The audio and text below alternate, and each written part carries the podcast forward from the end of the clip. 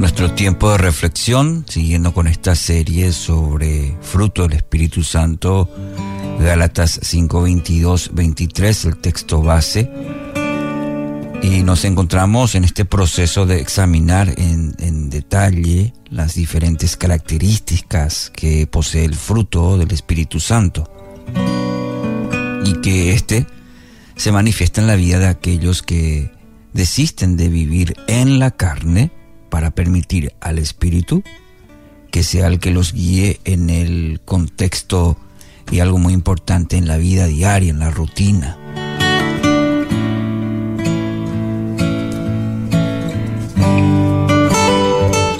La cualidad sobre la que queremos reflexionar hoy es la bondad. Esta se refiere a una excelencia moral que se manifiesta en obras de rectitud que hacen el bien. Y un ejemplo de esta excelencia, eh, por ejemplo, en el Antiguo Testamento tenemos ahí al sumo sacerdote, Joyada, quien recaudó los fondos necesarios para cubrir los gastos que implicaba la reconstrucción del templo. Trabajó intensamente en este proyecto y la palabra nos dice que cuando falleció, lo enterraron con los reyes en la ciudad de David, porque había hecho mucho bien en Israel para Dios y su templo. Así dice segunda Crónicas 24:16.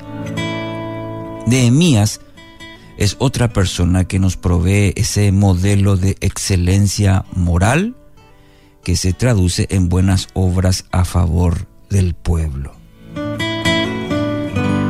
La particularidad de la bondad es precisamente su manifestación en buenas obras que bendicen a muchos, la característica especial. Podemos observar esta conexión en la oración que el apóstol Pablo eleva por la iglesia de Tesalónica, ahí en 2 Tesalonicenses 1.11. Así que seguimos orando por ustedes, pidiéndole a nuestro Dios que los ayude para que vivan una vida digna de su llamado. Que Él les dé el poder para llevar a cabo todas las cosas buenas que la fe los mueve a hacer. Ahí comunica el mismo concepto en su epístola a los Efesios, pues esa luz que está dentro de ustedes produce solo cosas buenas, rectas y verdaderas. 5.9.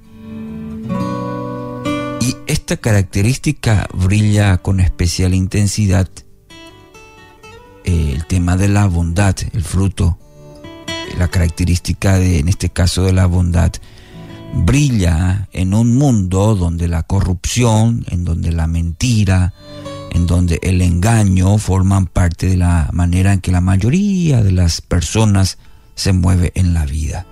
La luz de la bondad, en este caso, brilla con especial intensidad a través del creyente. Cuando no nos resistimos a la corriente perversa de este presente siglo malo, nuestro testimonio pierde poder pues quienes nos rodean observan que existe una contradicción entre lo que confesamos y la forma en que nos movemos en la vida diaria. Cuando se manifiesta la bondad, sin embargo, nuestro proceder llama la atención, ¿sí? La bondad llama la atención en un, en un mundo egoísta, cuando el creyente manifiesta este fruto de la bondad llama la atención del, de nuestro entorno, pues sale de los parámetros comunes a la sociedad. Las buenas obras, señala Jesús, constituyen la confirmación de que el árbol es bueno. Mateo 7:7. Pues un árbol malo no puede producir buen fruto.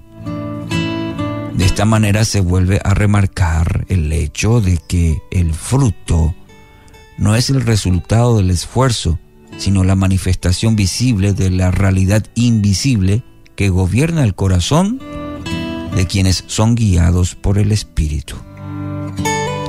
quienes se han abrazado a la excelencia moral que caracteriza a Dios, encuentran que esta virtud afecta la forma en que realizan los negocios, sus compromisos y la manera en que administran sus recursos. En todo, en todo, aspiran a ser intachables. ¿Qué le parece?